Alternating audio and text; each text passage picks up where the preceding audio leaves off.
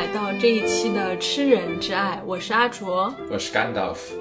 其实今天我们要跟大家分享的小说，它的故事情节和张爱玲的《半生缘》还挺像的。我不知道有多少听众朋友可能，呃，跟我差不多，就是在看张爱玲的这个《半生缘》的原著之前，印象更深刻的版本不是许鞍华拍的那个《半生缘》，而是林心如和蒋勤勤主演的那个版本的《半生缘》。然后里面林心如演的是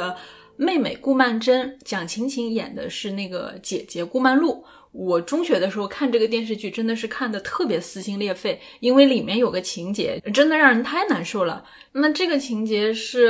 呃，蒋勤勤扮演的那个姐姐曼璐，她嫁给富豪祝鸿才以后，一直都生不出孩子，然后她非常嫉妒妹妹的人生，还有妹妹拥有的爱情。那当然也是为了套牢那个祝鸿才，曼璐又设计让这个祝鸿才强奸了曼桢，还把她关在家里的阁楼里面，逼她生下祝鸿才的孩子。我当时看这个情节真的太难受了，因为那个顾曼桢她一直都被关在阁楼里面，然后她。不断的尝试各种各样的方式，想要逃出来。那可能从最原始的那种大喊大叫，呃，从这种利用这种佣人的同情心，然后溜出去跑到大厅。那或者还有各种各样的，比如说绝食啊、自残啊的方式反抗。但是他不管怎么样的，呃，想要去摆脱这种困境，但他有一直都会被人就是当成一个神经病一样拖回阁楼里面去。所以那个时候，就是对林心如演的那个曼桢的那种困境，就是她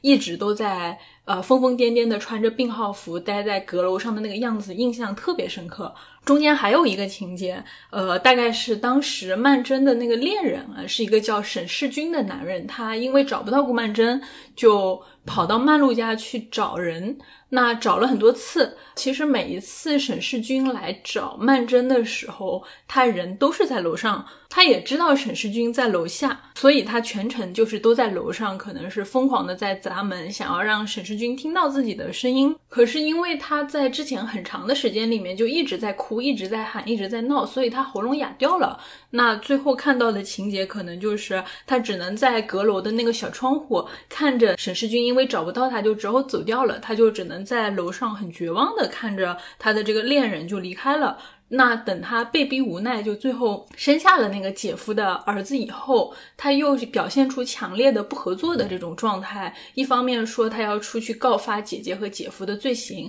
那另外一方面他对自己生下的那个孩子，也就是。强暴的那个产物就一点亲近的感情都没有，所以就是他的姐姐和姐夫就把他送进了精神病院。就当时我看到这个情节，虽然我当时还是一个小孩子哈，但是真的觉得好绝望啊！当你被人送进精神病院的时候，你根本就没有办法向别人证明你不是一个疯子。你如果冷静的跟他们说，我现在很清醒，我我很理智，我不是疯子。然后他们会说，每个疯子都说自己不是疯子，那每个人都说自己脑子很清醒。那如果你这样冷静的跟他们辩解，发现他们不听，你情绪又上头了以后，你可能就会比较激动的跟他们去表达你的情绪。那这个时候他们就说，看吧看吧，你果然就是疯子。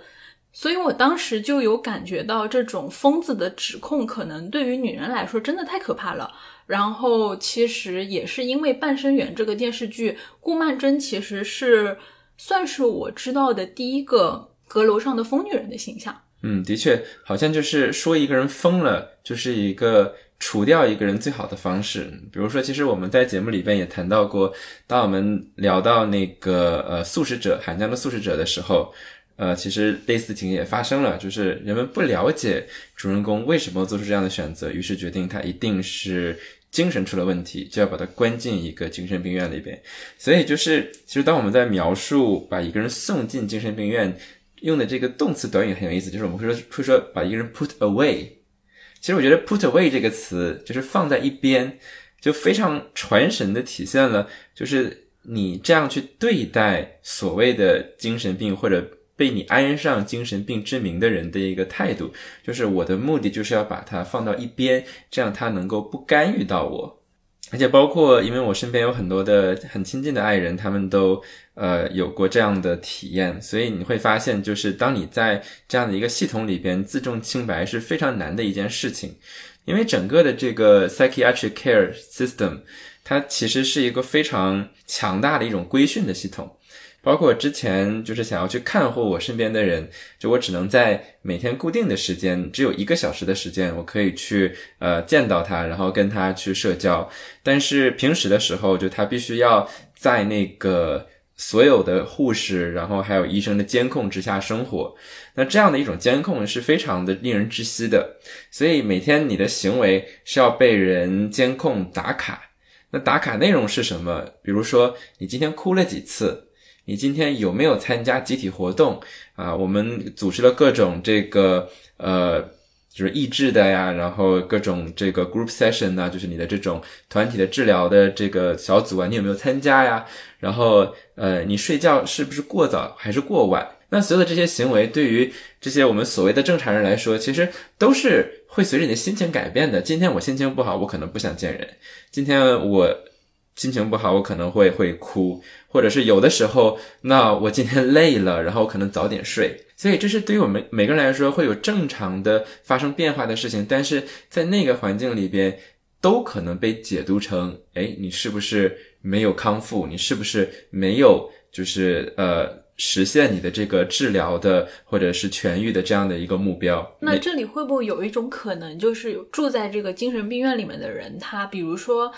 他自己的状况其实本质上是没有改善的，但是他知道，比如说我需要让他们知道我正常了，那我就按照他们规定的这种打卡方式，每天压抑我的本性去过这种规律的生活，然后蒙混过关，那之后就被获准了，这个我康复了就可以出去了。就这种情况会不会可能发生呢？就是这种情况，就是在表演，因为他通过惩罚，然后来告诉你什么样的行为是正常的。所以，比如说今天。我被关在里边，可能是我经历了非常创伤性的事件，可能是我做出了某些伤害自己的行为，所以我被迫进去。在那里边，每一个人只有一个目标，就是我要离开这里。呃，对，因为我刚才说的是两种情况嘛，一种情况是他的行为是可控的，那他知道我只要表演的足够好，时间是足够长，我就可以以获得痊愈的这种通行证，我就出去了。那还有一种情况，会不会就是说他本来就是已经处于一种内在非常的脆弱，然后非常的崩溃的边缘的状态，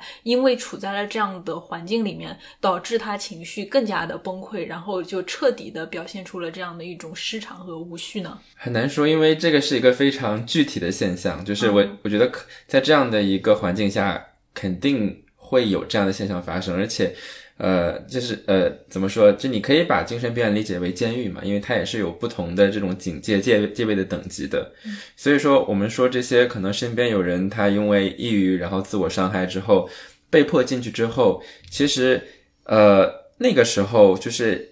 你感到不舒服，想要离开，你去哭泣都是很正常的事情。但是在那个环境下，他不允许你这样去表现，因为你如果哭出来，就是要要被扣分的。所以其实你的情绪很不稳定。对，所以那个时候就是我听到的故事，就是呃，人们会在里边就会很团结，就是比如说呃，比如说我们是室友，那晚上我们就会相互鼓励，就是我们再坚持一天就可以出去了，怎么怎么样？就是其实那个环境。不是一个让你觉得你被看护、你被照顾、你被滋养，就是我们传统的对一个所谓的治疗的概念的理解的那样一种环境。那个环境就是说，他在惩罚你的这种创伤，然后但是你必须要能够想办法让自己出去。你出去的办法只有一个，就是表现得像他希望你的那样。但是这并不是说所有的这个精神病院系统都是不好的，或者说看护人员他们在主动的、有意识的不去做对病人来说最好、最好的、最有帮助的事情。但是这些现象的确是存在的。那所以说，呃，它有一个历史的一个背景，那就是我们刚才讨论的，就是很多的时候，可能你需要的就是把一些你觉得。不符合你期望的行为的人，然后把他们从我们的社会里面抛离出去，于是就有了这样的一个 institution。就是福柯《疯癫与文明》里面提到的那艘渔人船，就把所有的疯子，然后麻风病人装上一艘船，然后把他们开得远远的送送走，就是这样的一种感觉。所以这是一个非常好的来到我们的文本的一个角度，就是。我们刚才聊了一些关于精神病院的话题，但是，呃，我们的这种对彼此的规训、教化的过程，其实发生在我们从小的房子里边，可能你在学校的过程，你在工厂，然后你跟别人的关系当中。那我们今天的这个文本就是一个呃非常精彩的一个案例，因为它追溯的就是一个生活在加拿大 Ontario 的一个虚构的小镇里边的一个女性，然后她从这个二十世纪初期一直到二十一世纪初期，整个的这个生活的过程当中所面对的这些事情。那我们今天要为大家介绍的作品是我非常喜欢的加拿大作家玛格丽特·阿特伍德的《芒刺客》。那阿特伍德和爱丽丝·门罗其实都是我非常喜欢的呃加拿大作家，但是阿特伍德和爱丽丝·门罗其实很不一样的一点，因为爱丽丝·门罗可能是一个女性在二十五岁以前很难读懂的作家，就是她这个书里面所累积的那些琐事和阅历，它其实是需要你通过自己逐渐的成长，逐渐的去跟你的这种女性的生活去发生碰撞和拥抱的时候，你才能够在这个状态里去感受到，呃，爱丽丝·门罗小说里面的那些很深刻的女性经验，但是。阿特伍德的小说是属于，不管你在什么样的年纪去读，你一读你就会觉得他很聪明，就是他的整个小说都体现出了一种非常非常犀利的那种聪明的气质，而且甚至很多时候，就是你在看他的小说的时候，你会觉得他在故意的炫技，就是他他其实他的小说里面就是有时候会有一些很明显的这种炫技的感觉。那我觉得就是《芒刺客》这本书可以说是在我读过的他的作品里面把。小说的叙事这种炫技的方式，炫到登峰造极的这样的一部作品。因为这本书你在购买它的时候，其实就会看到各种各样的宣传的卖点。那其中一个很大的卖点就是，它真的是一个可以说包罗万象。就是它有几个特点，第一呢，就是它包含了多种题材，它又是一部爱情小说，它又是一部历史小说，它又是一个 memoir 这种这种回忆录式的小说，它又是一个科幻小说。其实怎么说，它并不复杂，但是呃也不简单的一个结构。就是它说起来呃很复杂，但是它在操作上不会让你觉得很难懂，就是因为它是一个一个故事中的故事中的故事。就像很多就是现后现代的那种作家，然后你迷失在意识流的迷宫里，完全不知道他在写什么的那种迷糊就不会有的。对，一点都没有，因为他给我的感觉就是他通过这样的一个形式体现的是我行。就是对对对对，我很行，我都能驾驭，但是呢，我又不会通过它来 confuse you，就不让你觉得很困惑。比如说我们前几期读 Beloved 的时候，那这本书它在交织着很多不同的时间线，所以有的时候你会觉得自己很茫然，因为你不清楚自己在这个历史当中的位置，在这个时间当中的前后的关系、因果的关系，因为它是循环的。但是在这个作品当中，它其实是一个非常线性的结构，而且不同的这个故事，它在嵌套的时候有着非常明显的叙事风格，然后语言风格上面的不同，所以你不会感到迷失。同时呢，就是这个书呢，它又有一种呃，在记录加拿大的历史的感觉，就是因为它基本上讲述了一个世纪的加拿大的故事，就是它从主人公的视角。从一些非常琐碎的细节，然后再包括一些呃报纸啊、报刊的这些呃简报的文献的使用，然后让你觉得你在跟着他走过这个加拿大呃小镇上面的这样的一个二十世纪的一整个的历程。所以说你在读它的时候，就有的时候你会觉得它非常的丰富，因为它到处都是内容。有的时候呢，你又会觉得累赘。比如说，我之前看呃别人在讨论这本书的时候，一个非常激烈的讨论的点就是，他们说啊，这本书其实每页可以再删掉四百个词，因为它比它看起来要长得多。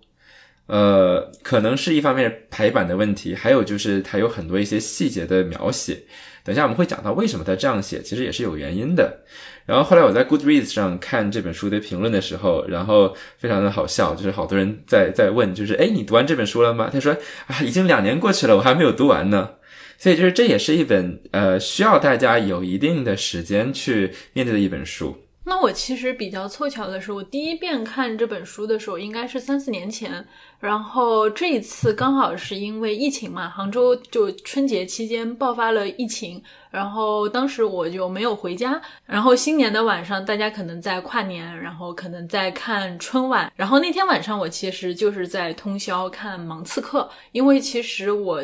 这一次再去重新看它的体验，跟我三四年前还是不太一样的。但是有一个感觉是跟三四年前的状态是共通的，就是这本书读下来，它就是在讲故事。你读下来就是故事，故事，故事，每一句话都是满满当当的故事和情节。然后你再往下读的时候，就我个人的体验来说，你是不太会分心的，因为它其实在整个故事的嵌套的这个过程，就是不是说情节太太精彩了，而是说它嵌套的方式。是实在是太精彩了，所以就是整个过程你会很，如果说你喜欢它这种很炫技的这种节奏的话，你其实是会很沉迷于就是这种对于叙事的这种编织，然后还有这种情节的互相之间的嵌套，我会觉得这其实是阅读这本小说非常非常重要的一个爽点。那么当我们捧起这本书的时候，首先我们遇到的是一个。呃，一个事故。那我们来到的是一九四五年的加拿大上这个小镇。那么我们的主人公 Iris，她的妹妹，呃，叫做 Laura，呃，因为一场车祸，不幸的从一个桥上面坠下去，然后就不幸的去世了。所以一开始我们可能会觉得这个故事是关于，呃，比如说为什么他的妹妹死了这样的一个侦探解谜的故事，然后可能有一种这个诺尔的感觉，因为他在四十年代嘛。呃，但是呢，随后因为这本书叫做。The Blind Assassin 叫做盲刺客，但是随后在之后的几章你会发现，哎，我们转而到了另外一个故事。这个故事和这个呃这个 Laura 和 Iris 看起来是不相关的。那个那几篇呢就叫做就叫做盲刺客，叫做 The Blind Assassin。那在这个叫做盲刺客的篇章里边，我们看到的呢是一个呃男主人公和一个女主人公两个人。一开始你都不知名，不知道他们是谁。那这两个你不知道是谁的人，然后他们在一起谈恋爱，然后看起来好像又是一场禁忌的恋爱，因为偷情。对，不想呃让人发现。女主人公总是在担心，哎，我们有没有被人看到？所以这里边就有一个一个偷情故事。但是在这个偷情故事里边。你会发现又有一个科幻故事，为什么呢？就是这两个人谈恋爱的方式很有意思，就是一边两个人就是在亲亲腻腻啊，然后就是你来我往的这种，呃，在交流，然后但他们交流的同时呢，又总喜欢就是一起来编故事。其实主要是这个呃男主人公在讲给这个女主人公听，所以说他给他讲一个发生在一个外星球，一个叫做 Zyklon 的星球上面的一个科幻故事。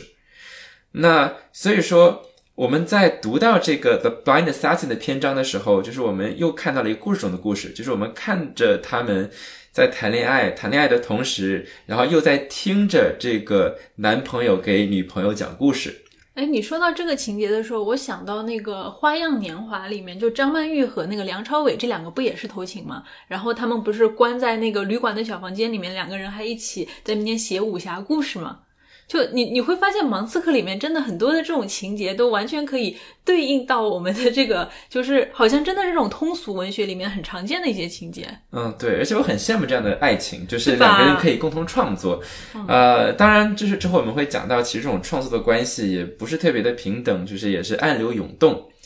呃，然后再往后的时候，你会发现。这个时间又变了，就忽然间我们来到了现在。那这本书是二十二十一世纪初出版的，那所以说我们就来到了，哎，差不多这个几十年之后，也就是那个事故的几十年之后，那我们又从这个呃老年 Iris 的视角。然后又看他的生活，他每天走在他的街道上，回顾他的这个一生，然后他们这个家族是怎么随着这个加拿大的历史在其中不断的发家、不断的没落，怎么怎么样？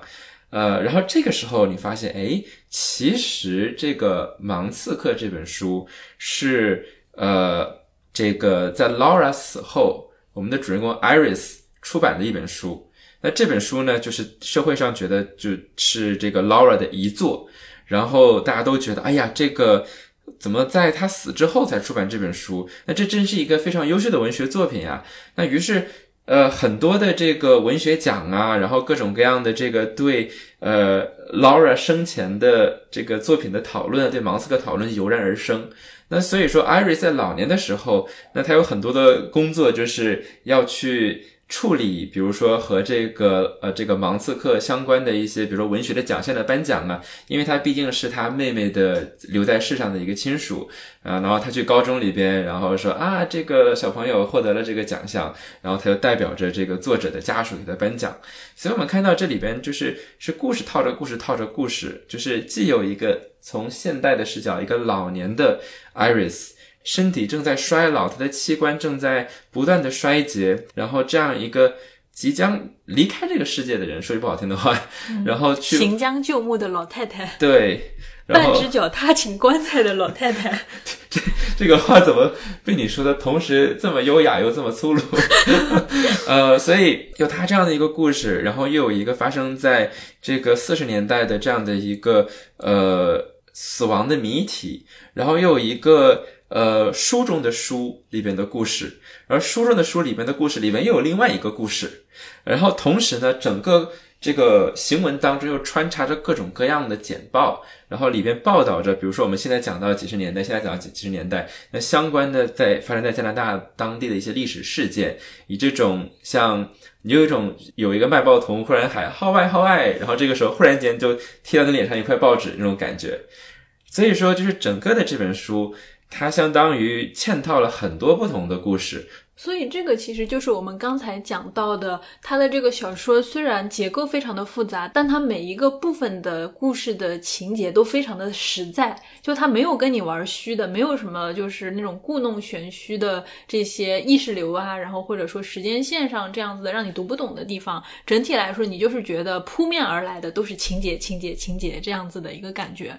那我在我自己在读的过程里面，其实我在前半部分非常喜欢的一条故事线是这个艾瑞斯他描述的，就是他们这个蔡斯家族的这个。发迹史，然后以及包括这个发迹史，它背后所包含着的，就是跟加拿大的这个历史相关的一些内容。因为其实我们之前在读一些作品，或者说在看一些呃文献的时候，我们很多时候可能都会很关注，比如说它旁边的邻国美国，加拿大就处于一种。非常模糊的一个状态，因为当我们谈及北美的这样的一个发展的历史，或者说它的这些国家是怎么形成的时候，其实我们想到的全都是美国啊。美国它以前是哪些哪些国家的殖民地？美国什么时候它是独立的？独立战争，然后南北战争，各种各样的历史事件，其实好像一直都是被大家所关注，就像是写进教科书这样的一样的一个历史。那么在这个过程里面，好像。至少在我们关注的这个焦点里面，其实都不太有加拿大。就诶，这个国加拿大这个国家是怎么出现的？加拿大那个国家它怎么会变成一个现代的国家？然后加拿大那个国家那些我们很著名的那些城市，它是怎么发展出来的？好像在我们的这个关注的视野里面，其实是很难看到的。嗯，现实世界也是这样子的。因为我本科在明尼苏达嘛，然后所以说我们就有很多加拿大同学。嗯。然后，比如说，其实我我那个大四的时候，我们实验室的一个导师就是加拿大人，嗯，呃，然后他是一个研究记忆的一个科学家，叫 Wilma Costello。然后我我我们在聊天的时候，然后就说到，哎，你从哪里来，什么什么？然后他说，I'm Canadian。然后啊，我说我我都我我都不知道。然后但是好像就是你也没有觉得这是一个。很奇怪的事情，就是因为加拿大人就非常自然的融入到美国的生活当中，然后所以说你每遇到一个加拿大人，其实你就忍不住觉得说，哎，那加拿大不就是美国的一部分吗？然后然后你这样说的时候呢，他们自己也会相视一笑，就是事实上就是这种文化上面的这种模糊感非常的强烈，而且基本上就是呃，人们对加拿大的刻板印象就是他们很礼貌。加拿大人非常非常的礼貌，然后可能他们的发音，呃，部分的元音的发音会不一样。那所以除此之外，那我们对于加拿大的想象，那就是美国北部。但是问题就是说，它带来的一种对于加拿大人自己的一个身份的认同的一个一个危机，因为我们想加拿大在一九八二年的时候才完全的独立，呃，独立于英国。然后呢，他们的人口百分之七十的人都生活在边界上。所以在这样的一个历史下，就是我们有这样的一个由殖民的历史建立的一个国家，然后但同时他们又深深的被这个他的邻居的巨大的光芒或者阴影，不论你怎么看，所遮盖着，所以他根本就很难找到自己的存在的地方。那也正是因为如此，那对于一个作者来说，然后他去书写加拿大的文学就变得至关的重要。因为呃，这个 Margaret Atwood 他就有一个非常著名的一句话，他说这个文学就是一个镜子。那你通过这面镜子，你可以了解当地的一个人，你可以去反思自己。你没有这面镜子，你不知道自己是什么样子的，你没有无从参考自己。所以他觉得书写加拿大是非常重要的一件事情。嗯，哎，他自己也说，就是加拿大是一个非帝国的，然后不强大的，同时也没有这样的一个主流意识形态的一个民族或者说国家。所以在这个层面上，当我们去读这个蔡司的发家史的时候，你就会有产生一种非常神奇的感觉，因为你觉得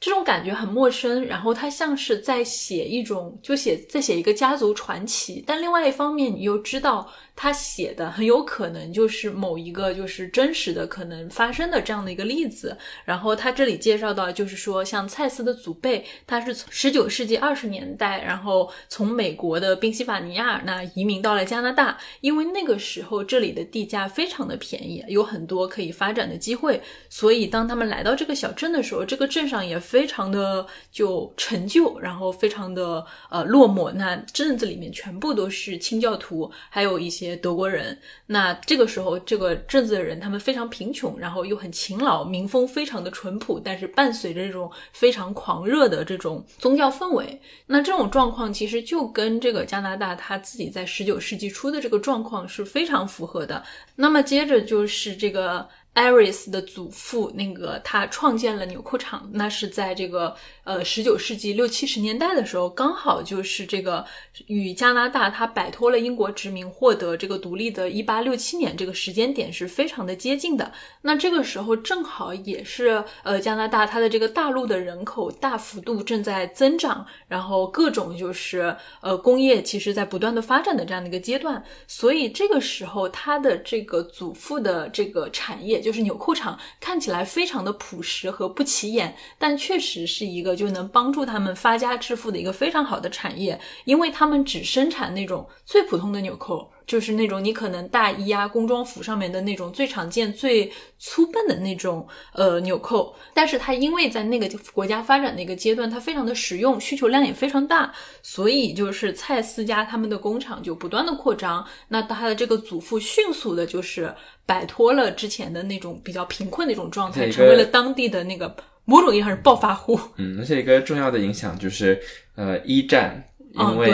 就是有士兵，他们需要制服，所以说，呃，所有的这些我们看似不起眼的工业，但是因为战争的原因变得非常的 profitable，给他们家挣了很多的钱。所以说到这里的时候，其实我们可以再多提一句，就是 Margaret Atwood 是一个非常非常认真仔细的一个作者，就是呃，比如说他在写这个一九七九年的 Life Before Man 的时候，他会让他的这个助手。去调查，比如说具体这条街上这个他们这些电话亭在哪个位置，然后他要写这个一个男人他去呃刮胡子的时候，然后他要专门的去询问啊一个男士，那他对刮胡子这个过程的描写是不是准确？所以说他在描写这些历史的东西的时候，就是他会非常认真的把这些细节填进去，然后呢，那这其实也符合就是。呃，我们的这个角色的口吻，因为 Iris 她是一个八十多岁、八十九岁的一个老奶奶了，所以说你听他讲话就会有一种磨磨叨叨、磨磨叨叨的感觉，就是对一直在说，其实你也不知道为什么他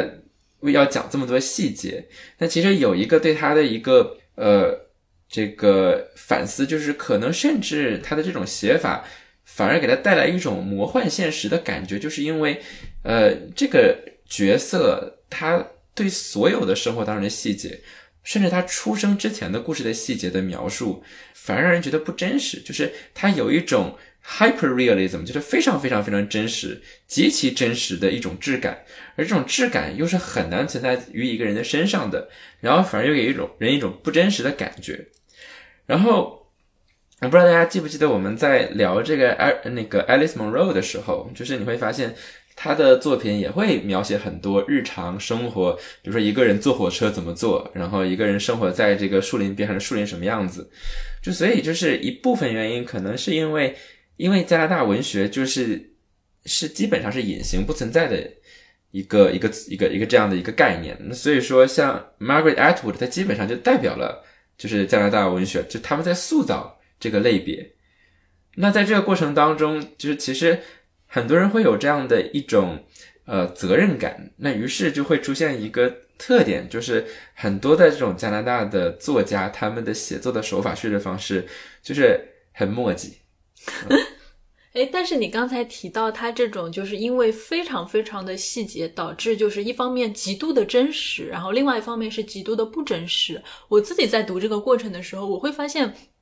在这种就是极其考究的这种精细里面，它其实还有很强的一种就是隐喻和现实的一种对照的。那包括就是我在他的这个家族史里面，我最喜欢的一个部分是他讲他自己的这个奶奶那个阿黛利亚，她的这个事情。他当时就是说，这个阿黛利亚她是加拿大本地的名门望族。我当时读到这的时候，我就觉得有点搞笑，你知道吗？就是加拿大那地方哪来名门望族啊？然后他就就说了，哎，到底有多名望呢？你就讲了听，就你听他这个祖母的身世就很讽刺了。他说他是这个第二代蒙特利尔英国人和法国胡格诺派教徒的混血后代。他们家曾经因为在加拿大刚开发和建设的时候投资地铁，所以一夜暴富，那就是相当于就是暴发户嘛。然后这种暴发户过了两三代之后，就成了所谓的非常有文化教养的一个名门望族。那相比之下，蔡思家可能跟他相比，就是当曾经的暴发户变成了名门望族之后，然后这个当时兴起的这个暴发户就成了被鄙视，就被。名门望族鄙视的这样的一种对象，那但是由于这个确实就是他的这个祖母家也没什么积淀，就就确实没什么文化的这个积淀，富不过三代，很快就这个因为这个骨子里的这种投机啊，就就家道中落了，所以就嫁到了这个呃蔡司家。但是这里其实读起来特别好笑，就是哪怕是这个他们家往两代前追溯，可能还是个名不见经传的暴发户这样的一个家庭，在当地却成为了一种就是啊繁文缛节。这种教养的这样的一个代表，那么他会为这个暴发户的这个蔡司家带来这种非常高雅的情趣，然后什么谈每天谈论音乐艺术，教他们家怎么吃饭，这个餐盘要怎么放那种最精致的餐盘，怎么上菜，怎么穿衣服，然后从此让这个蔡司家也跻身为当地的这种名流。但是他在讲这个呃阿黛利亚这个祖母的故事里面有一个非常有趣的细节。艾瑞斯他在主观重新的讲述祖母的故事的时候，他是把祖母讲成了一个充满这种呃文化教养，但是实际上是对于英国的文化充满这种追求和遗憾的那种状态，因为他一直都生活在加拿大的这个小镇上面，然后在这个小镇里面，他可能不停的就是去表现出这样的一种。呃，对于英国趣味的一种呃推崇，然后他甚至给他们的家的这个庄园用这种丁尼生的诗歌里面的名字来命名。但是其实这一系列的文化，他又用一种非常讽刺的口吻说，这些东西其实对于当时的英国来说，已经完全是呃过时了的东西，以及包括他的这个祖母曾经幻想他能够登上前往大西洋的这样的一个呃游轮，然后前往这个伦敦去英国如何如何这样的一种状态，其实他有很强烈的对于正是在那个历史时期，呃。加拿大它逐渐脱离了英国的殖民统治，然后它的整个文化的背景和整个就是说对于文化传统的这种和英国之间的连结，正在慢慢的就是呃互相之间疏离的这种状态。所以我当时其实，在读到他这个阿黛利亚的这个故事的时候，我其实就有一种又讽刺然后又难过的那种感觉。嗯，当然历史是会重演的，就是这种家道没落，然后一个新的富豪兴起，旧的富豪没落的故事。会不断的重现。那所以说，回到我们的主人公 Iris，那他的童年的成长的经历，其实就是类似的这样的一个过程。因为他的爸爸呢，在一战当中失去了他的两个兄弟，那回来之后，整个人就是变成了一个躯壳一样，然后成天的这个非常的闷闷不乐，然后试图去通过饮酒来把自己和这个世界隔离出出来。那这里边就是呃，Iris 还有他的妹妹 Laura 的母亲，这样就是一个。呃，你听起来就是像一个圣女一样的一个形象，就是那她试图去照顾她的丈夫，然后试图去安慰他，呃，然后结果呃就还是不行，然后她自己也变得日渐的衰衰弱，呃，那直到最后的时候，她又意外的怀孕了，怀孕之后呢？她就在一次流产当中，也是不幸的去世了。在去世之前，她把这个照顾小妹妹 Laura 的责任就交给了 Iris 的身上。那所以说，这个 Iris 从小她就和自己的妹妹 Laura 有着这样的一种羁绊。那这种羁绊，一方面是一种呃同命相连，当然，就你跟你的妹妹，你们都失去了母亲，然后你们要照顾彼此。但同时，他背后又有一种。呃，束缚，因为对于他来说，这个责任太早的放在了他的身上，所以其实他在很多时候是很抗拒这样的一种责任的。后来呢，就是随着他们的这个年龄逐渐的增长，而他们的爸爸的状态也日渐的削弱，所以他们家的产业也越来越不行。那这个时候就出现了一个呃新兴的土豪，叫做 Richard。那所以说，这个时候，那 Iris 的爸爸就有一个想法，说：“你看，Richard 这个 Griffin 这个人这么有钱，那你不如嫁给他。你嫁给他之后，那你看他们的钱放到我们家投给我们，那我们这个厂不就活了吗？”那 Iris 当时就接受了这个安排。那于是就他就呃，其实一种很麻木的状态，就嫁给了 Richard。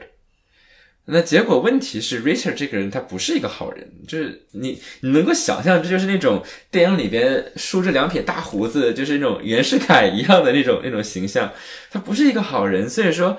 呃，他用各种方式去情感和肢体，还有用性的暴力去对待 Iris。但最可怕的就是说，他其实他也没有兑现跟他爸爸的这个安排。诶，我觉得你这里说到一个很有趣的地方，就是这个新旧土豪的交替这个事情，就跟当时其实加拿大它本身所发生的这个经济危机，就是战后的经济危机，其实也是有一个直接的关系的。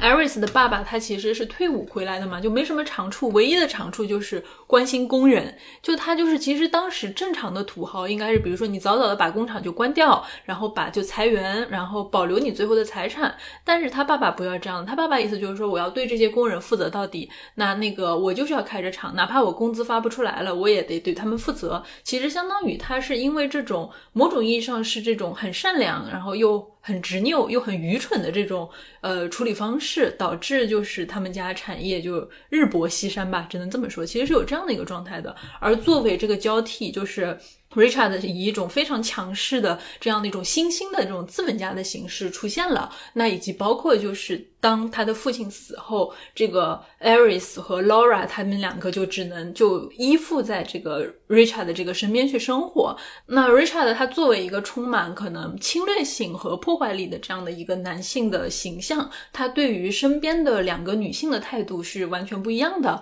他娶了 Iris，其实是希望他能够履行这个妻子的责任，就是妻子工具人的责任。所以有一段描写，就是说这个 Iris 和这个 Richard 之间的性生活是非常的不和谐的，然后甚至每一次就是 Iris 都觉得非常的痛苦，但他觉得这种痛。苦其实是 Richard 有意为之的，因为他其实根本就不希望，就是说 Iris 作为一个妻子享受到性爱的快乐，他就是享受就是 Iris 这种笨拙的痛苦的状态，然后之后为他这个生育后代。而他对于这个 Laura 的兴趣，反而是因为我们之前可能刚才没有讲到 Laura 是一个怎么样的人，那可能 Iris 他作为这个。姐姐其实承担了很多这种家庭的责任，然后她的性格也都非常的这个隐忍吧。就她虽然内心有很多的不甘和委屈，甚至很多时候她觉得自己是一个牺牲品，但是她默默的其实就接受了她的这样的一种生活方式，她学会了一种。在这种压力和这种束缚里面，非常圆滑，然后的一种生活方式，就是不默不作声的去，呃，可能去忍受，然后有时候有一些自己的小心思，但是总的来说就不会让人发现他内心各种各样的情绪，就非常的隐忍。但是 Laura 很不一样，Laura 她在这个小的时候，可能因为是妹妹嘛，就是一直都是表现出一种比较任性，然后比较怪异，然后也比较焦虑的这样的一种状态，她的神经非常的敏。感，任何的不舒服都会让她就是有很激烈的这种情绪的表达。然后他也非常的不喜欢 Richard，觉得就是这是一个浑身铜臭味的，然后心怀不轨的商人。那他也不像一般的富家小姐一样那么的温顺，呃，就甘心的成为这种家族联姻的工具。他总是这种敢于反抗。那比如说刚开始他要他们那个爸爸死了以后，Richard 要把这个 Laura 接到他们家一起生活，那 Laura 就跑了，他跑到这个。远远远的一个地方，跑到一个类似游乐场去找了一个冰淇淋店，在那边当服务员。就是他其实身上是有很强的这种冒险精神的和这种自由的这种意志的。可是没有想到，就是说，恰恰是 Laura 的这个状态非常非常的吸引 Richard，因为 Richard 他作为一个所有的事情都要在他掌控的这样的一个征服者的角色，Laura 其实是一个非常不确定的因素。就是他每次当他想要去规训 Laura 的时候，Laura 总是有一种滑不溜秋的那种感觉，好像就是他看上去总是弱弱的，你你要把他怎么样，他好像也能怎么样。但是不久之后，你总是发现 Laura 她的那个，就是你想要捏着她的脖子控制她的生活是不可能的。她总是能够想到各种各样的方式去反抗你，她会表现得非常的神经质，然后非常的就是不服从。就是这一点，其实让这个 Richard 非常的有征服欲，然后在这个小姨子的身上就有了非常多的这种，就放了很多的注意力，然后很多的这个。被他称为所谓的爱情的这样的一个东西，嗯，所以说你刚才讲到这个 Richard 是一个资本家的角色，那 Laura 可能是一个呃一个具有反叛精神的女性的角色，然后 Iris 她其实那个时候在人们的眼里什么形象，就是一个贵族夫人的形象，嗯，她已经呃扮演着这个角色，至少在表面上他扮演了这个角色，呃，那同时那所以说其实我们这个。几个角色就变成了一种意识形态的一种啊符号，所以这个时候就缺一个什么呢？就缺一个布尔什维克主义者。那这个角色马上就出现了，所以是一个叫做 Alex 的一个人。那 Alex 是一个呃一个有志革命青年，对有志青年，然后。他有着这种 布尔什维克的精神，非常关心运动，反对资本家，所以他在精神上是和 Richard 是对抗的。那这种精神呢？那我们通过刚才对于 Laura 的介绍就很吸引 Laura，所以一方面他在跟 Laura 交往，但是另外一方面呢，就是 Alex 和 Iris 他们之间其实也产生了一些火花。那于是他们两个又有着这个偷情的这个一个一个过程，但偷情的这件事情呢，又不被这个 Laura 知道。那在我们现在理清了这里边最主要的这个四个角色的关系之后，我们可以开始谈论一下，就是这部作品它最核心的概念。那 Margaret Atwood 她说过，说在《盲刺客》这部作品里边，最核心的概念是 human sacrifice，就是人的献祭。那所以说，我们从这个 Laura 的角色上面，首先就可以看到这个特点，就是 Laura 她在被描写的时候，她其实是一个非常典型的一个圣女的形象，就像像他们的妈妈 Amy 一样，就包括呃，他在写到 Laura 时，有有的时候会写到她的这个皮肤啊洁白啊什么什么的，就是那种我们想到的这种纯洁的无害的一个圣女的形象，而且是金色头发的，嗯，金色头发，那。呃，当然，就是 Margaret Atwood 对这样的一个圣女的形象进行了一个 update，就是呃，在那个语境之下，她同时体现为她对于这个工人的关心，所以她会呃主动去做社工，然后包括她之前看到姐姐 Iris 即将嫁给那个 Richard 的时候，她反对说，我们在这里边就是要被害的，我们一定要逃走，然后我们不如一起去去当女工，都比。在现在的生活要强，但是在这个形象背后，她如何成为这样的一个圣女？因为我们知道，就是呃，圣洁的形象，它的特点是在于它的脆弱性。因为你一个东西很洁白，那它一尘不染，也就意味着它非常容易被玷污。那所以说，就是呃，Laura 这个角色，她有一种非常本质上的脆弱性。那这种脆弱性体现在她。一方面是有抗争性的，但是它同时也内化了一种自己作为一个女性祭品的角色。为什么这么说呢？就是其实，呃，我们在她的成长的过程当中能看到非常多这样的例子，比如说。当这个呃他们的妈妈去世之后，他们当地呢有一条河叫做 Lofto，然后呢这个呃 Laura 就把自己丢到了河里边。为什么？他觉得如果自己牺牲自己，那么神就会让他的母亲重新的活过来。那其实我们刚才讲到，就是 Richard 他作为一个这样的一个性捕猎者，那他反复的去试图去呃伤害这个 Laura，但其实 Iris 对此是完全不知晓的。就是 Laura 其实可以直接跟 Iris 讲，他没有这样讲。为什么？因为他在自己的苦难当中看到了一种意义感。他觉得，如果他把自己的身体献给 Richard，那我就是在用我的身体献祭。那这个献祭的意义是什么？那就是后来到二战的时候，Alex 去打仗了。那他觉得，那如果我把自己献给 Richard，那是不是神就会赦免 Alex，会保佑他不死？那所以说，就是。呃，我们会从罗尔身上看到这样一种人作为一种祭品，女性作为一种祭品的一个形象。那同样的一种献祭的角色，也体现他体现在他们的母亲莉莉安娜的身上。他们的母亲莉莉安娜，在这个他们的父亲叫 Norval，呃，从一战之后回来之后，就变得非常的消沉。所以莉莉安娜一直都觉得自己啊，我要。成为一个好的母亲的角色，我要照顾好我的女儿，然后我要忍受我的丈夫对我的无视，我要我要坚持照顾她。然后在这个时候，虽然别人都在警告她，这个时候如果你怀孕，你就相当于自杀一样，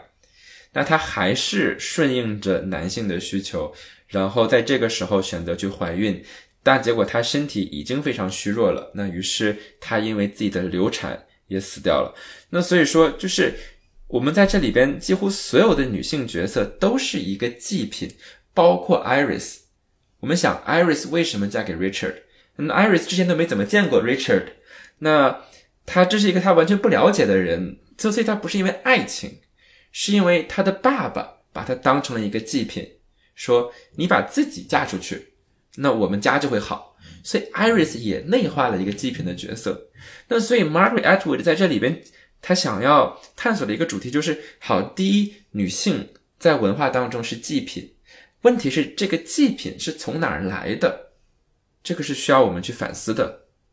那所以他提供了几个来源。那我们今天一开始讲到说不同的 institution 嘛，那第一就是宗教。所以说我们刚才讲到 Laura，Laura 为什么会在小的时候，在她妈妈去世的时候，觉得说如果我跳河，那妈妈会被神复活，是因为。他听到了一个 sermon，听到了一个讲经，在他听牧师布道的时候，他听这个牧师讲说，这些参加一战的人，他们付出的是 supreme sacrifice，是一个至高无上的一种牺牲。那于是劳尔觉得，我也要成为这样的一个牺牲品。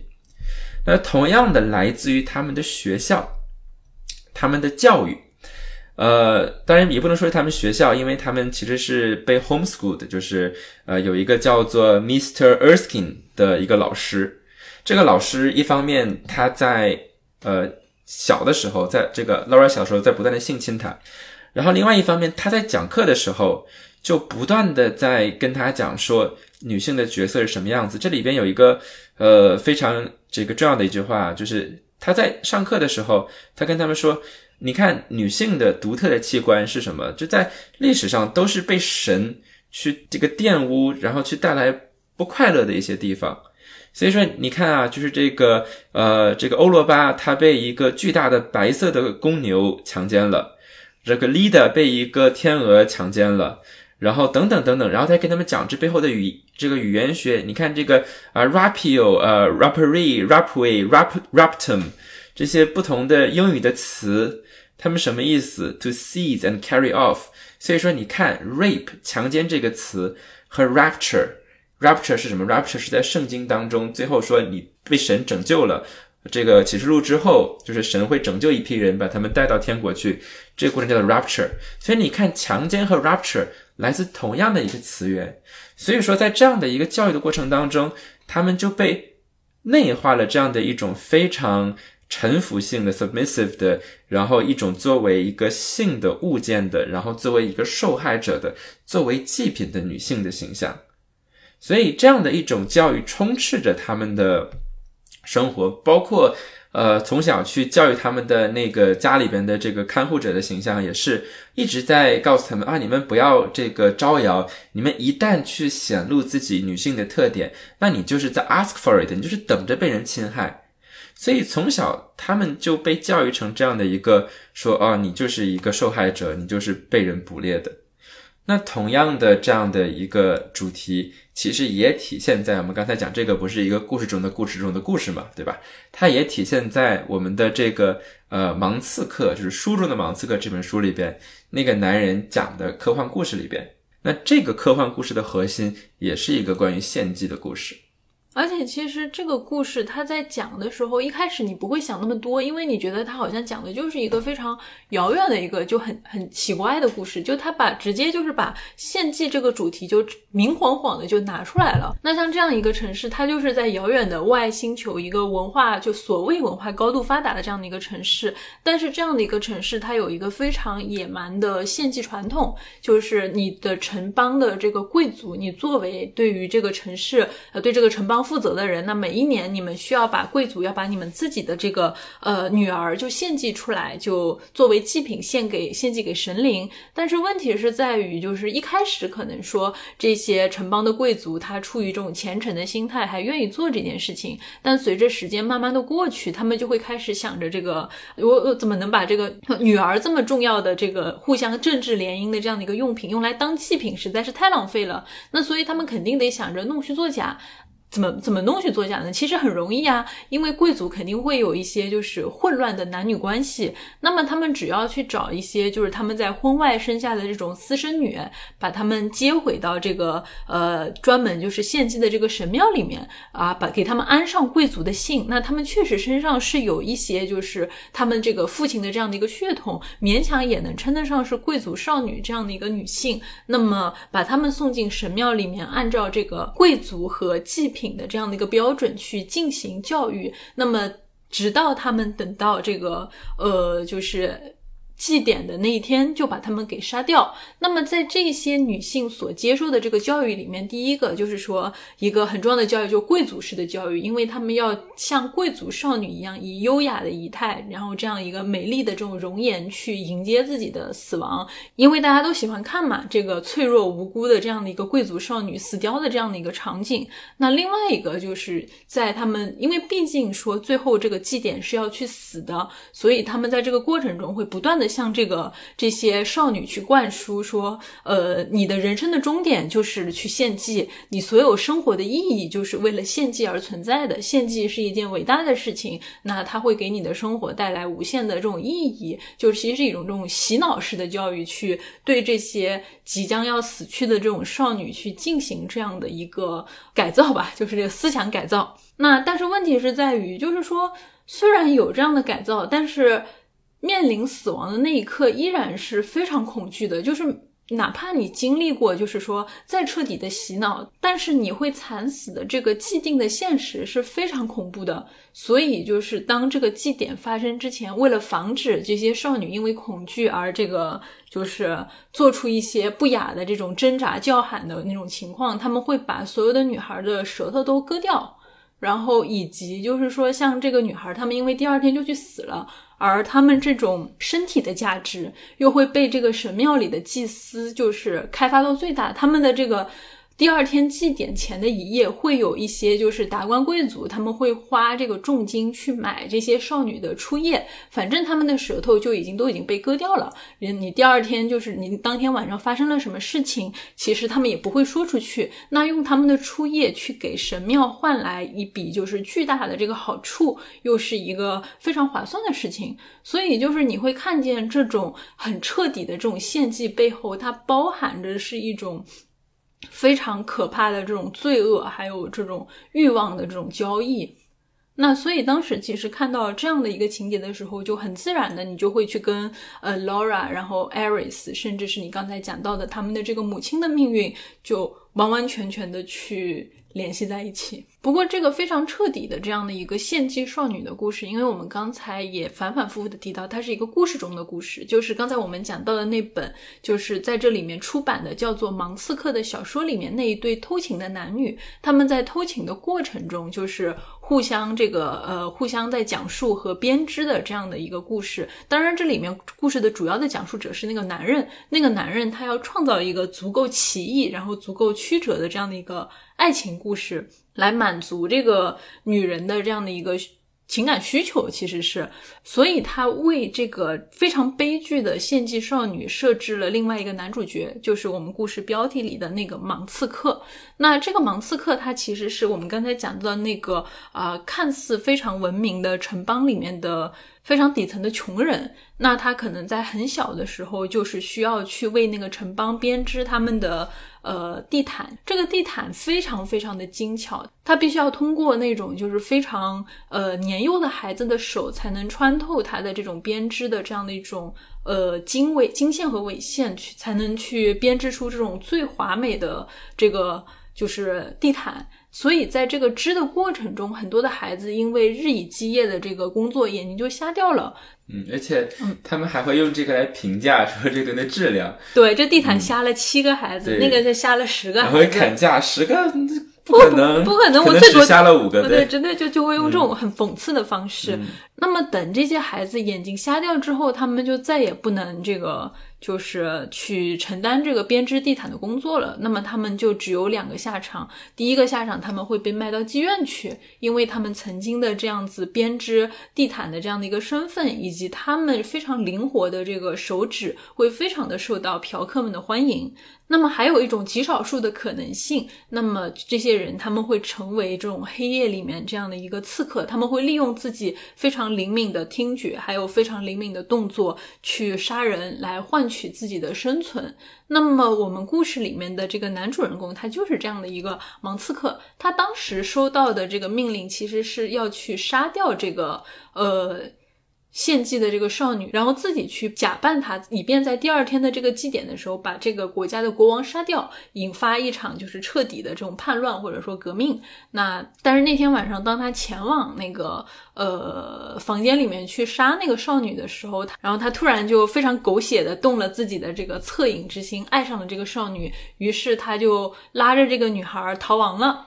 就是其实是这样的一个感觉，充满着呃狗血和英雄主义的这种。爱情传奇吧。可是我们讲到这里，就是大家会发现，那其实这几个故事它显然不是毫不相关的。那因为我们现在知道，那这个呃芒刺客，就书里面的芒刺客里边这个故事的讲述者，也是这个男朋友的角色，偷情的男男人的角色。那他是一个这个布尔什维克主义者，那说明什么呢？说明他的原型就是 Alex。那所以说，那这里边。呃的这部小说，就小说里边的小说讲的呢是 Alex 的故事。那所以这个时候，就是我们能够看到很多的这种书里边的情节，就是书里边的 书里边的情节，还有就是 Iris 他生活当中的情节，各种各样的映照。那这个时候，其实我们要反思的就是到底谁是盲刺客？那这个其实非常的有意思，就是我在调查的时候，然后有一篇文章就总结了。不同的学者，然后对于芒刺客是谁，然后你会发现每一个角色都被指称是真正的（引号）真正的芒刺客，其实就说明什么？说明所有人都是芒刺客。所以举个例子，比如说 Richard，他显然是一个芒刺客。为什么？因为他是一个是非常有野心的，然后毫不留情的一个企业家。那这个企业家在这个二战之前就去支持德国，支持纳粹，帮他生产各种的呃兵工厂，然后刚才帮他帮他生产这个锄头。那之后呢，在二战结束了以后，那他又不得不像其他的像他这样非常的就是保守派的政客，因为他也是一个政客，然后去倒戈，然后说啊，我是忠于这个我们的祖国的，我是反对纳粹的，所以是一个非常投机的商人。可是他可能不知道自己对金钱、对于这种利益熏心、熏心的这样的一种，呃状态，它实际上造成了各种各样的系统性的战争、工业化的暴力。那另外一个就是，我们可以想象，这个 Alex 可能是个盲刺客。为什么 Alex 是个盲刺客？就是因为我们看到在这个小说里边的盲刺客，这个小说里边，这个故事的讲述者，也就是 Alex 的以 Alex 为原型的这个男人，他在跟这个自己的女伴交流的过程当中，哦，满口各种各样的主义，各种各样的正义，但是就充满了很多厌女的情绪。然后他非常的善于使用各种情感操纵的技巧。你比如说，这个女生对你有好感的时候，然后你就说啊，我对你现在不那么感兴趣。然后那女生没有那么感兴趣的时候，你又说啊，我今天晚上能不能去看着你？就是我什么都不干，我想看着你就可以。就是他一直在搞这种情感的操纵和暴力，然后他有很多这种语言暴力是他他没有意识到的，那反而被他就是听他讲故事的这个这个角色。他的情人就一方面，他很想听他的故事，他被他的故事吸引，他被他的才华吸引，但是同时又要成为他的这种呃性别暴力的受害者。而且现实中的那个，就是在这个 Laura 和这个 Aris 还有 Richard 的这个四角关系的那个。Alex 就是那个啊，就是那个革命青年，本身也是个很下流的人。就我其实感觉他出场的头两次，就让我觉得这个人非常的糟糕。就某种意义上，他完完全全是这个 Richard 的一个镜像。就 Richard 如果说是一个很有钱、很虚伪的一个资本家，Alex 就是一个非常伪善的革命者。因为刚才我们讲到这个 Richard，他对于这个两个女性的工具化嘛，因为他这个 Aris 是当妻子的，而这个就是。呃，Laura 是他狩猎的一个对象，因为他永远无法征服 Laura。而这个 Alex 其实恰恰刚好相反，他他是这个现实生活中跟这个呃 Laura 非常的喜欢他，因为这个 Laura 我们之前讲过，他非常喜欢做社工啊，喜欢这种正义感的青年，所以他很快就把他的所有的心思都扑在了这个 Alex 身上。但是这个 Alex 他偏偏就是要去再去时不时的去撩两下这个 Aris。他就总是对这个艾瑞斯这种一副就是富家女对他这样的这种动乱分子的那种鄙视的情绪，他就是觉得就是你这种鄙视和嫌弃我的这种端着的样子，让他非常的有征服欲。他就时不时就要撩一下他，然后就说：“哎，你看这个 Laura，她这个非常的喜欢我，你对我是不是也有一些不一样的情绪啊？然后你是不是也喜欢我呀？”就时不时的用这种就是。非常下作的这个手段去引诱这个艾瑞斯去注意他，就就在这个时候，就真的是我觉得这个人真的好恶心啊，就特别下流，而且他的这种下流是比那个 Richard 的下流还要更下流的那种，就是因为他会用这种包装在一个那种啊，我很正义的，我是正义的这个使者，我代表无产阶级，我去抗争，我是我为了自由去做这种，就就充满了这种蒙蔽性的这种。就这种感觉，所以我其实，在读的时候，我觉得这男的更下流。嗯，那那回到我们的就是谁是盲刺客的问题，那我们的主人公 Iris 他也是一个盲刺客，因为我们刚才讲到，就是一方面他对自己的处境是一开始他没有去正视这件事情，然后他成为了他让自己沦为了一个呃 Richard 的性工具，还有他的政治工具，还有他的经济工具。但同时，可能更可怕的一件事情，就是在这个过程当中，他可能非常不自知的，也让 Laura 身处险境。因为一开始的时候，我们讲过，就是呃，Richard 本来是答应他的爸爸，就是要啊，我我娶你的女儿，我但我会帮你救你的场，但他食言了。所以这个时候，Iris 会觉得说，那我献出了自己，但是我的献祭什么都没有得到，就是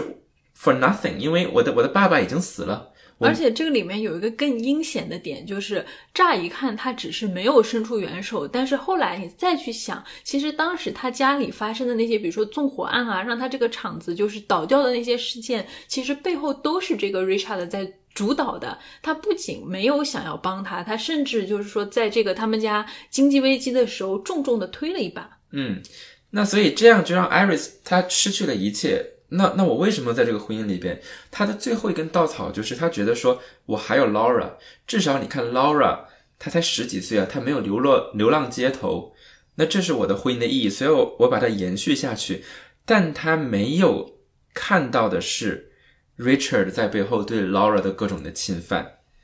那所以说他成为了一个盲刺客，因为呃后来的时候就是呃 Richard 我们。一开始这一期节目我们讲到关于精神病院，为什么这个故事跟半生缘很像，对吧？就是因为呃，Richard 在强奸了 Laura 之后，Laura 怀孕了，但是 Richard 就是他很不想让这个丑闻传出，因为他政客呀、企业家、慈善家呀，那所以说他呢就使用了百试不爽的方法，就是说这个女的疯了，她明明是跟自己的男朋友跟这个 Alex 那在一起生了孩子，他非得说是我的，然后所以他就把他送进了精神病院。那同时呢，他还跟这个呃 Iris 说说你呀别信他的，就是他就是嫉妒你啊，他就喜欢我，然后他想要拥有你的你的生活，他嫉妒你才那么说的。所以一直以来，Iris 对于 Laura 的伤害是没有看到的，他完全不知道 Laura 被这个 Richard 的侵害，所以每个人都是一个盲刺客。而在这个科幻故事的这个，其实它更像是一个神话。我想把它叫一个神话。在这个神话当中，另外一个角色是什么？就是这个被献祭的一个这个女性，她们是要被割掉舌头的。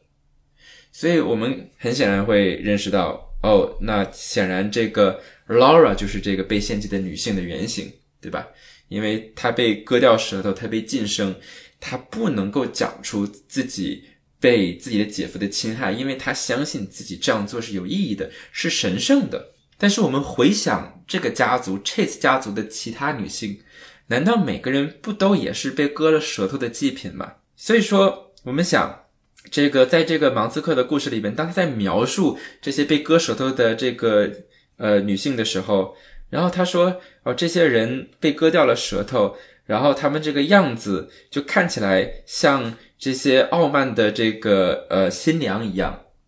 那新娘指的是谁？新娘其实是 Iris 呀，因为 Iris 她对自己的处境是她默默的忍受了自己给 Richard 的献献祭，所以在他们结婚的时候，他说什么？他说 I did not say much, I smiled and agreed。所以说他走入婚姻的方式就是他微笑了一下，他没有发出声音，他的沉默代表了一种默许。他走入了这样的一个处境当中，同样的，他们的妈妈在嫁给他们的爸爸的时候，他爸爸求婚的时候，他妈妈说他 did not reply. This means yes. 他说我没有回答，这代表着我答应你，我答应嫁给你。所以每一个女性走入自己的悲剧当中，走入自己的婚姻当中，全都是从沉默当中开始的。而且特别讽刺的事情是，就是这一系列献祭的女性的命运，其实基本上都不会有任何的一个改观。就比如说，像当妹妹 Laura 被指控为她的神经不正常的时候，那 Iris 虽然觉得情况不对劲，但是她劝自己相信了这个 Richard 的这个说辞，然后放任自己的妹妹就在这个精神病院里面，直到等到妹妹去世了，她可能才真的就是发现了所有的真相，才真的就是说发现原来自己所有的忍耐就是没有得到应得的那种就是报偿的时候，她开始去反抗 Richard，但是这个。时候，Richard 再一次故伎重演了。他就说：“你疯了！”就是就最最后就是说，当这个 Iris 他想要去，比如说要把这个呃 Richard 搞得身败名裂的时候，要要去揭露真相的时候，Richard 一如既往又说：“哎，这他他神经不正常。”然后最后给自己塑造了一个。我的妻子神经不正常了，但是我依然就是默默的关心她，忍受她，就是照顾她这样的一个痴情好丈夫的这样的一个形象。就是你会发现，他对于这种女性的这种疯癫的处境，以及当这个女性被置于疯癫这样一种百口莫辩的这种状态的处境，他会不断不断不断的上演。那当我们其实，在对这个十九世纪到二十世纪的这样的一个文学，然后特别是英国文学去进行研究的时候，就会发现这些。些疯女人的形象，他们会一次又一次的从女性作家的这个作品里面去出现。对于女性的作家来说，当他们去塑造这些疯癫的女性的时候，这个疯疯女人的形象，其实一方面在映照着他们自己的这个生活的本质，以及他们自己对于自己本质的那种认识。所以你会发现，就算是表面上看起来就是最。保守的这个女性作家，她依然会着迷于这种去创造出强悍有力的这样的一种疯女人的形象，想要用这种疯女人的形象去冲破被很多就是我们这种男性的作家他所塑造的那些女性角色所呃视为理所当然的那种父权制的社会结构。那么这种反叛的冲动，往往都是通过就是女性作家笔下的那些疯女人的这种。呃，或者说怪物般的女人所体现出来的，虽然他们后面可能会出于让为了让社会认同他们的创作，会让这些疯女人受到就是呃各种各样的惩罚，比如说像《简爱》里面的那个被关在阁楼上的那个前妻，她就是因为一场大火就就死掉了，最后是。所以其实很多时候就是呃女性作家对于疯女人的描述，很多时候都是在呃呈现自己身上的这样的一种分裂的状态，一方面。他表现出他既想接受就是父权制社会的这样的一种严苛的评判标准，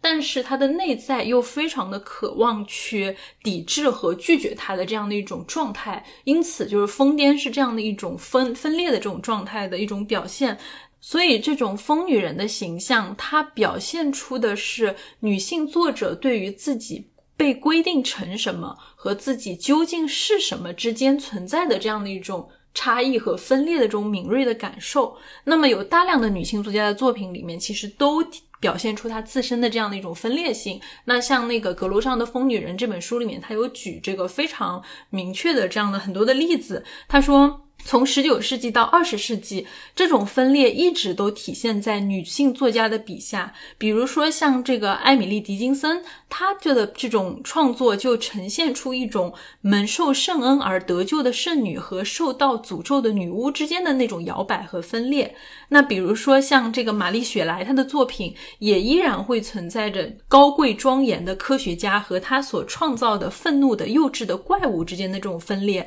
以及包括像这个。呃，弗吉尼亚·沃尔夫，他他的笔下既有这个像淑女一样的达洛维夫人，但是又有这个非常疯癫的沃伦·史密斯。包括像这个西尔维亚·普拉斯，他既把自己看成是一个道德上的完美人物，但与此同时，他也把自己看成是一个危险的黄色的老怪物。那么从男性的这个立场上来看，拒绝去成为这样的一种温顺的女性，是一种非常可怕的东西。他们可以是这个斯芬克斯，可以是美杜莎，可以是莎乐美，但是从女性的角立场上来看。怪物般的女性，仅仅是一位寻求自我表达权利的这样的一个女性，疯癫，某种意义上就是女性这样的一种表达方式。但是我在看这个阿特伍德的这本《盲刺客》的时候，我其实会对他这个书里面的，就是说女性的这样的一种疯癫的形象，产生一种更进一步的这样的一种感受。因为其实像我们刚才讲到的，从十九世纪到二十世纪的很多的女性的作家，她其实对于这种疯女人的表现形式是有一种很双重的焦虑的。那么作为生活在当时那样一个时代的人，比如说像维多利亚时期，他们其实对于整个社会的内在秩序里面，他们依然是。希望能够在父权制的这个社会里面去得到认可，但是另外一方面，他们又会对于这种自己的这种屈从和不公平的这种状态产生这样一种内在的痛苦，所以他们会陷入这种双重的这种呃状态的这种分裂里面。但是像那个阿特伍德他所讲的这种疯癫的状态里面，其实是有一种很大的呃冲破性的。他不仅是把疯癫作为了一种女性去表达自我欲望的这样的一种。状态更多的是他会把这种疯癫的状态再去往前去更进一步的去推进它，因为我们会看到在这个后面当。艾瑞斯他自己也被置于疯癫这样的一个处境的时候，他并没有因此就是说把这种受到惩罚的这种状态作为整个故事的一个终点。相反，他其实选择了一种抗争的方式，而且这种抗争的方式是不仅仅是他自己，也带着这个 Laura 的这个成分，就是继续去推进创作的。他在这个小说里面后面说：“Laura 是我的左手，我也是他的左手，我们一起写了。”这本书，这是一本用左手写的书。那其实我会在这个后面看到，就是这个部分，它其实书写这件事情，对于 Aris 和 Laura 来说，是一件彼此。互相救赎的一个事情，哪怕 Laura 已经死了，但是他依然就是说，通过书写这件事情本身带有的自足和自主性，来重新讲述，就是被疯癫这一个是所谓的这种症状所掩盖的历史的一个真相。那么在阿特伍德看来，过去其实本来就是掌握在现在的讲述者的手里。历历史它并不意味着是这种过去的本身，它是一种历史学家对于过去的这样的一种重新的建构。那么在这个意义上，就是我觉得在这里就是。呃，阿特伍不是那个艾瑞斯，他在最后反反复复在强调的那只不停在书写的手，就具有了非常重要的意义。不管是在她自己被置于，就她被她的这个丈夫那个 Griffin 那个家族置于一个疯癫孤僻的这种怪老太婆的这样的一种处境里面，还是说她的这个身体正在不断的腐朽和衰老，但是她的她说自己的那只手是独立于自己的这个整个正在老朽的躯体，她会不停的写，就是这个手它是有自己的生命的，就算你把它砍下来，它也会继续的不停的去书写。就像艾瑞斯他自己说的，就是我自己平心而论，这只手他真的写了太多不该写的东西，就把这些东西都纯粹的去写了出来。所以我会觉得，在这个意义上，他通过书写这件事情，是有把他的这个过去的这样的一种疯癫的这种状态去推翻，然后在这种疯癫的状态里面去获得一种重新对于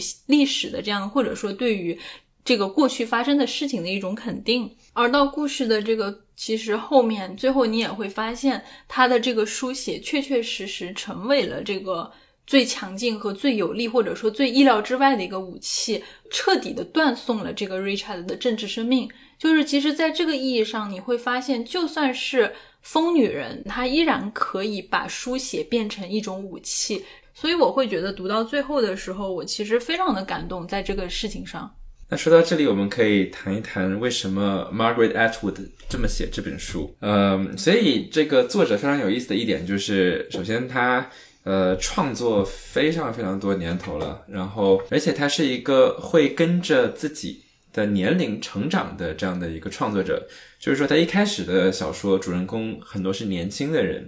然后随着他年龄变大，然后他的主人公他描写的这个主体也随着呃。逐渐的成长，所以说这是他第一部以这个奶奶辈儿的这个主人公为视角来去描写的一个作品。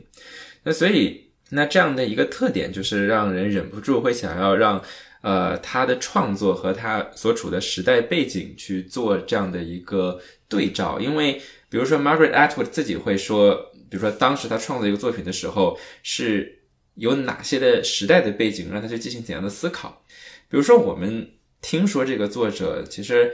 大部分人可能是因为这个《使女的故事》，因为这个电视剧非常的火。那他《使女的故事》他创作的背景，他说就是因为在当时的时候，那个时候 Second Wave Feminism 已经争取到了很多的权利，然后这个时候他遇到了社会上的一些。这个 pushback 一些反呃这个阻力，比如说好，那女权运动呃得到了一些成果，那这个时候比如说宗教势力，然后反而会再次兴起想，好，那我们如何去来跟这样的一个思潮对抗？那所以说他说，那当时我就在想，好，那你看就这些力量，如果他想要去呃逆转现在的这个潮流，我们已经得到了这些阶段性的成果。那我们会遇到什么样的阻力？这些阻力会以什么样的形式发生？那于是这些思考让他开始去创作《使女的故事》。那所以当我们看到这个作品的时候，我们就要想：好，那它作为一个二十一世纪这个刚刚到来的时候这样的一个作品，它处在什么样的一个思想的背景下？然后，所以有一个作者叫做 Fiona Toland，他就把这个 Margaret Atwood 的所有的作品和他的。这个当时所处的女权主义运动的阶段，然后进行了这样的一个呃比较。他想知道，呃，作者是在什么样的思想背景下进行这样的创作。所以那个时候就是差不多就是比如说二十世纪末期，那那个时候我们面对的是千禧年即将到来。那这个时候第二波女权主义已经失去了它的动力，因为很多年轻人会对此觉得非常的厌倦，因为。就是你们当时的诉求不能够代表我们的诉求，相反，人们开始意识到，就是这一种呃当时的女性女权主义思潮的一些保守性，比如说很多思想往往建立在一种对性别的本质主义的认识上，比如说他可能觉得存在着某种本质上的女性她就应该是什么样子的。那所以这样就很容易形成一个非常的让人觉得窒息的一个话语，就是好像哎，如果你想要参与什么运动，你就必须要这样子，你就必须要表达自己啊。那比如说，那我选择呃不去这样做，那如果你这样做了，那你就没有在参加到运动当中，你这样就不可以。所以很多人会觉得。嗯呃，他不想要被裹挟到这样的一个统一的叙事当中，然后所以这样的就是过去的这样一种想法，尤其是在一个后现代的思潮当中，很难去继续进行下去。然后这个时候人们开始想，哈，是不是我们在二十一世要迎迎接这个，比如说后女权主义，就 post feminism 要要要要兴起了，然后我们要不要使用这样一种方法？我们不再去只是从性别的角度谈论问题，我们可以呃，比如说把目光。放在它发展之后的，比如说，我们就放在人权问题上，那我们就关注到个体我们的不同怎么怎么样。所以说存在这样一种，呃，这种集体主义，还有一种非常非常这个，就是可能稍微有一点极端的一种个人主义的这样一种张力之内。那所以这个时候人们就会想的是。那我如何看待，比如说一个个体，那尤其是呃女性的个体，我的故事如何 fit in 在整个的这样的一个一个叙事当中？那毕竟有很多的关于我的生活、我的体验是被塑造的，是跟别人一样的，但是也有很多关于我自己的故事是不同的。那我能不能够讲述我自己的故事，而不被一个呃这个统一的同质化的叙事带走？所以说，呃，在他看来，Margaret Atwood 在写这本书，在写《盲刺客》的时候，那他的一个呃手法就是从神话的视角来去切入。神话的特点是什么？就是神话它非常的经久不衰，它被反复的去讲述。所以说，我们在这个盲刺客的故事当中看到的，其实一种神话的作用，就是呃，每个人在被教育的过程当中，不论是从基督教，还有每个角色讲故事。不是 Iris 的环节，他非常喜欢引用希腊神话。那所有的这些呃东西，包括就是在这个小说里的芒刺客里边，他们本身这个科幻故事也是在讲个神话，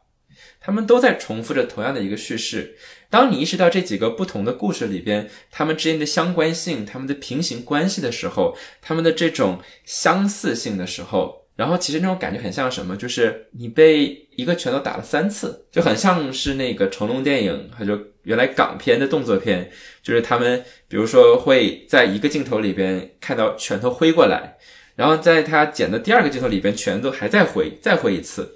所以两个力道叠加，或者你觉得这一拳打的特别的重的感觉，那所以我们就要想，就是我们当然不能只是重复这样的一个神话的故事，那不然我们还是在生产这种，比如说献祭的女性。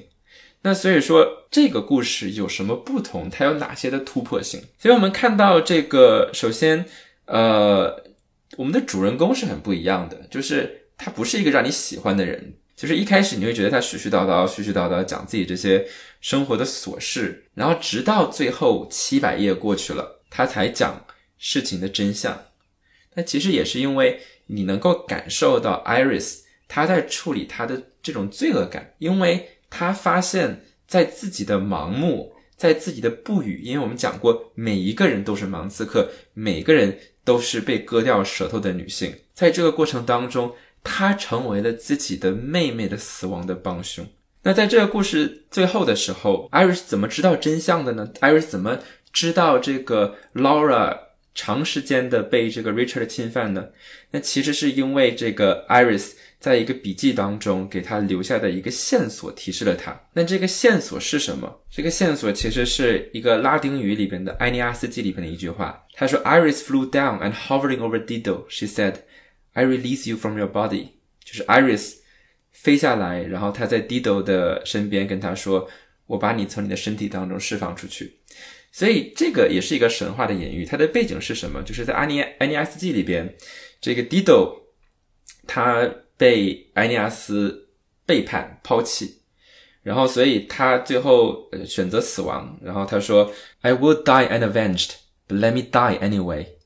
In this way, yes.” In this way it eases my pain to approach my death. I hope that cruel Trojan drinks in this fire with his eyes as he sails away, and I hope he carries with him the omen of my death.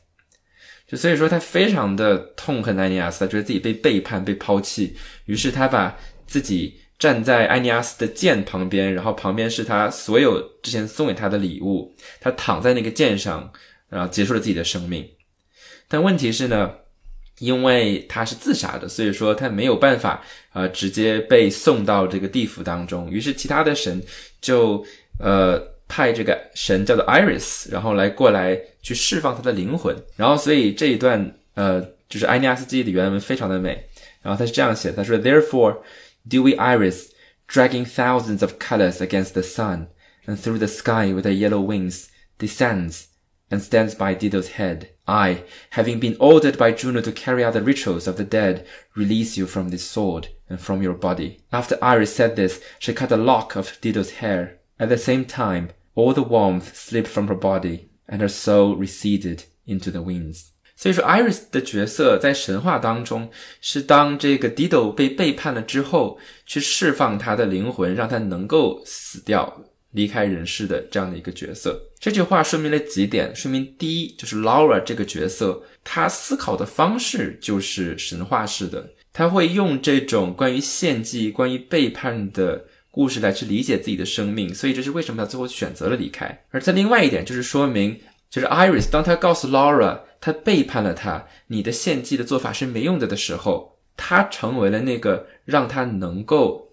安心的离开这个世界，让他选择接受死亡的那个人。所以是 Iris 扮演了那个让 Laura 离开这个世界的角色。所以这样的一个神话的故事，其实它有一种宿命的感觉，就是你会看到。同样的事情，在神话当中反复的出现，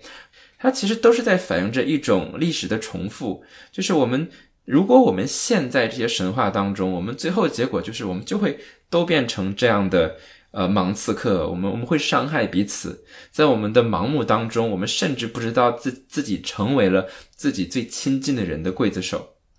所以说，为什么 Iris 要写这个这个书？因为你最后你发现，其实。你手里捧着的这本盲刺客的书，它本身也是一个这个角色的作品，就是它其实是 Iris 最后他想要呃把所有的真相讲出来，然后他所成的这一本书到了我们手上。他在这本书里边讲述了从他的角度叙事的加拿大的历史，他们家族发生的故事，而这些故事相对的是什么？相对的是在这个。书当中的报纸所写的啊，比如说这个 Richard Griffin 啊，这个慈善家、大企业家，在人们心目中他是英雄。那与之相对的是，这本书会向人们揭露，其实不是的。其实，在私下里，真实的他是一个魔鬼。他通过这种自己创作的神话，他通过书写去反抗那些被讲述的神话。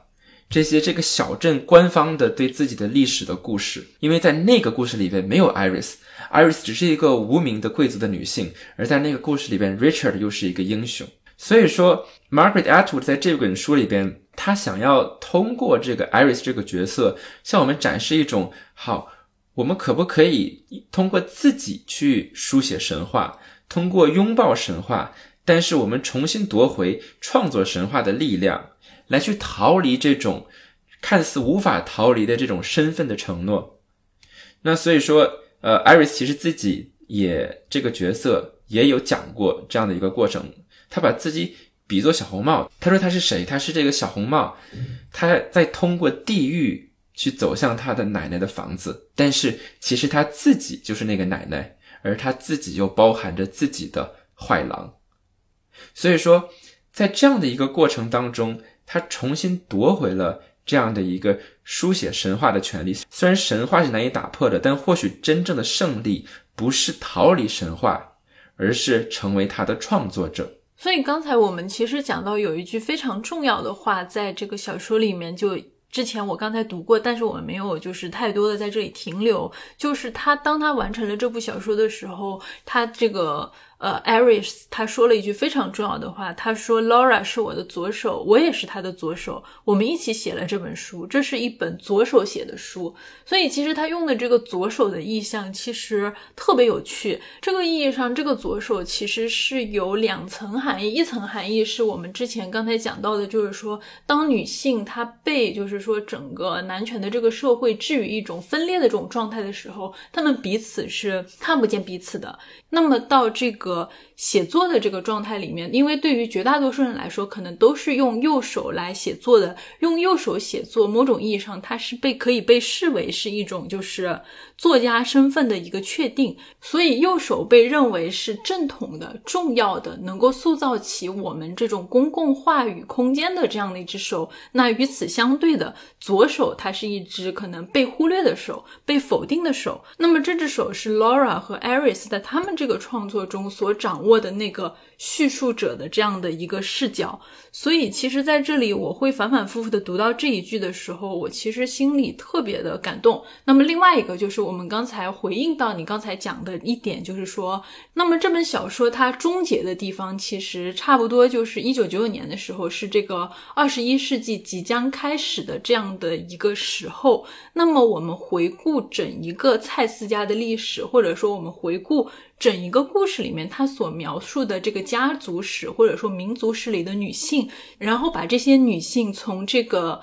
整体的历史的维度上联系起来，你会发现她们的发展和变化非常的有趣。第一代这个蔡司的这个这个祖辈吧，就是到这里来，呃，开磨坊厂来创业。这个时候，他们的这个身边的这个女性的伴侣是无名的。是无名，我们都不知道这个是人是这个人是谁，在这段历史里面，这个女性根本就不存在，连她的名字，连她的人都没有。而第一个能够进入到这个历史讲述的人是。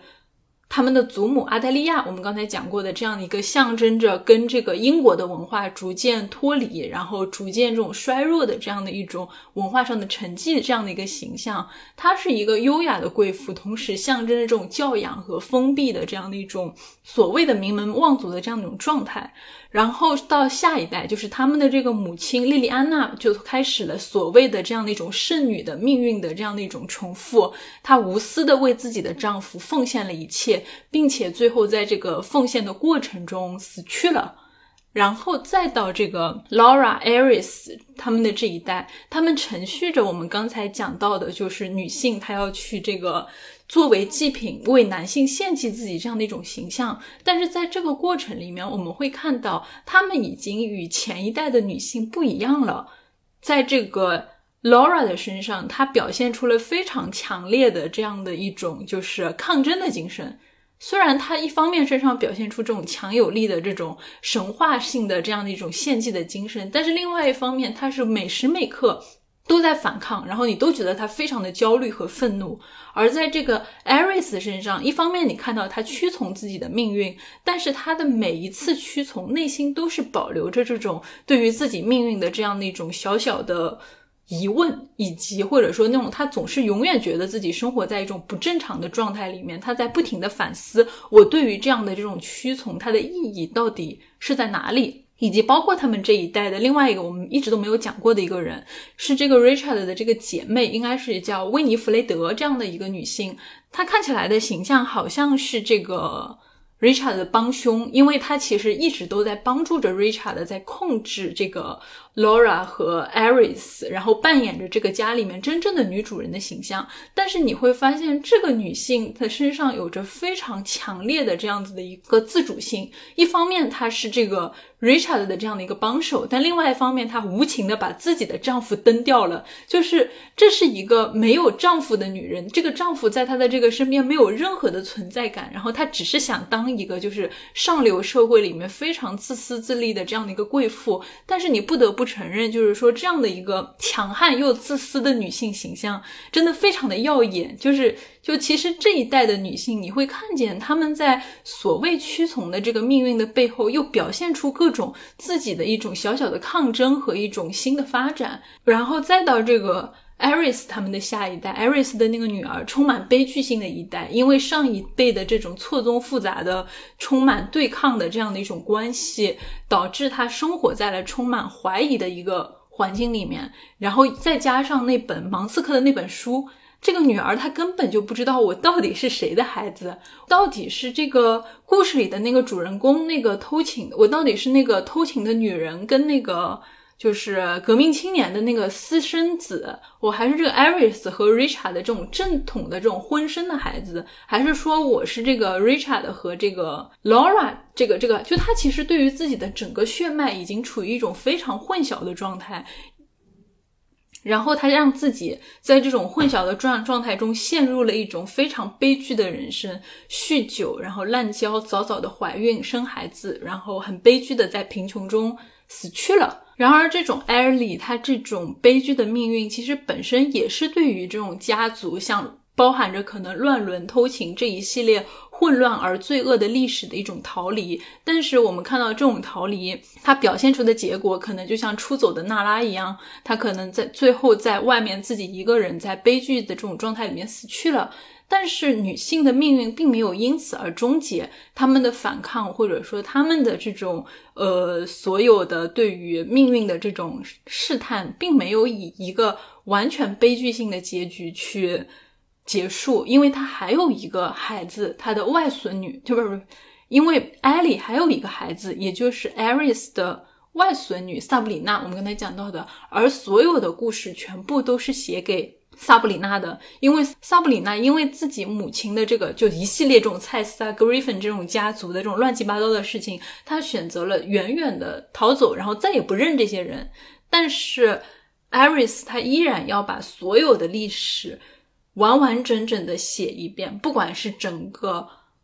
加拿大的历史，整个蔡斯家的历史，包括你刚才讲的这个 Laura 是一个怎么样的人，然后那个。Richard 是一个怎么样的人？他要把所有的东西都写下来，给这个家族的最新的一个女性，或者说最后的一个女性来看。当你看完这本书，当你知晓这个所有的这种用左手来写成的真相之后，你要成为一个什么样的人？你要获得什么样的命运？你要创造什么样的未来？所有的一切都在你的手里，而这个时间点恰恰是在。二十世纪的这个最后几个年头，二十一世纪即将要到来，所以我会觉得这样子一代又一代的女性的命运，它可能正是回应着某种就是不同代际之间的女性她们的这种女性意识觉醒的这样的一个过程。虽然我们会因为就是说历史的讲述的权利不在女性的手里，而产生对于过去的人的误解，比如说她的这个。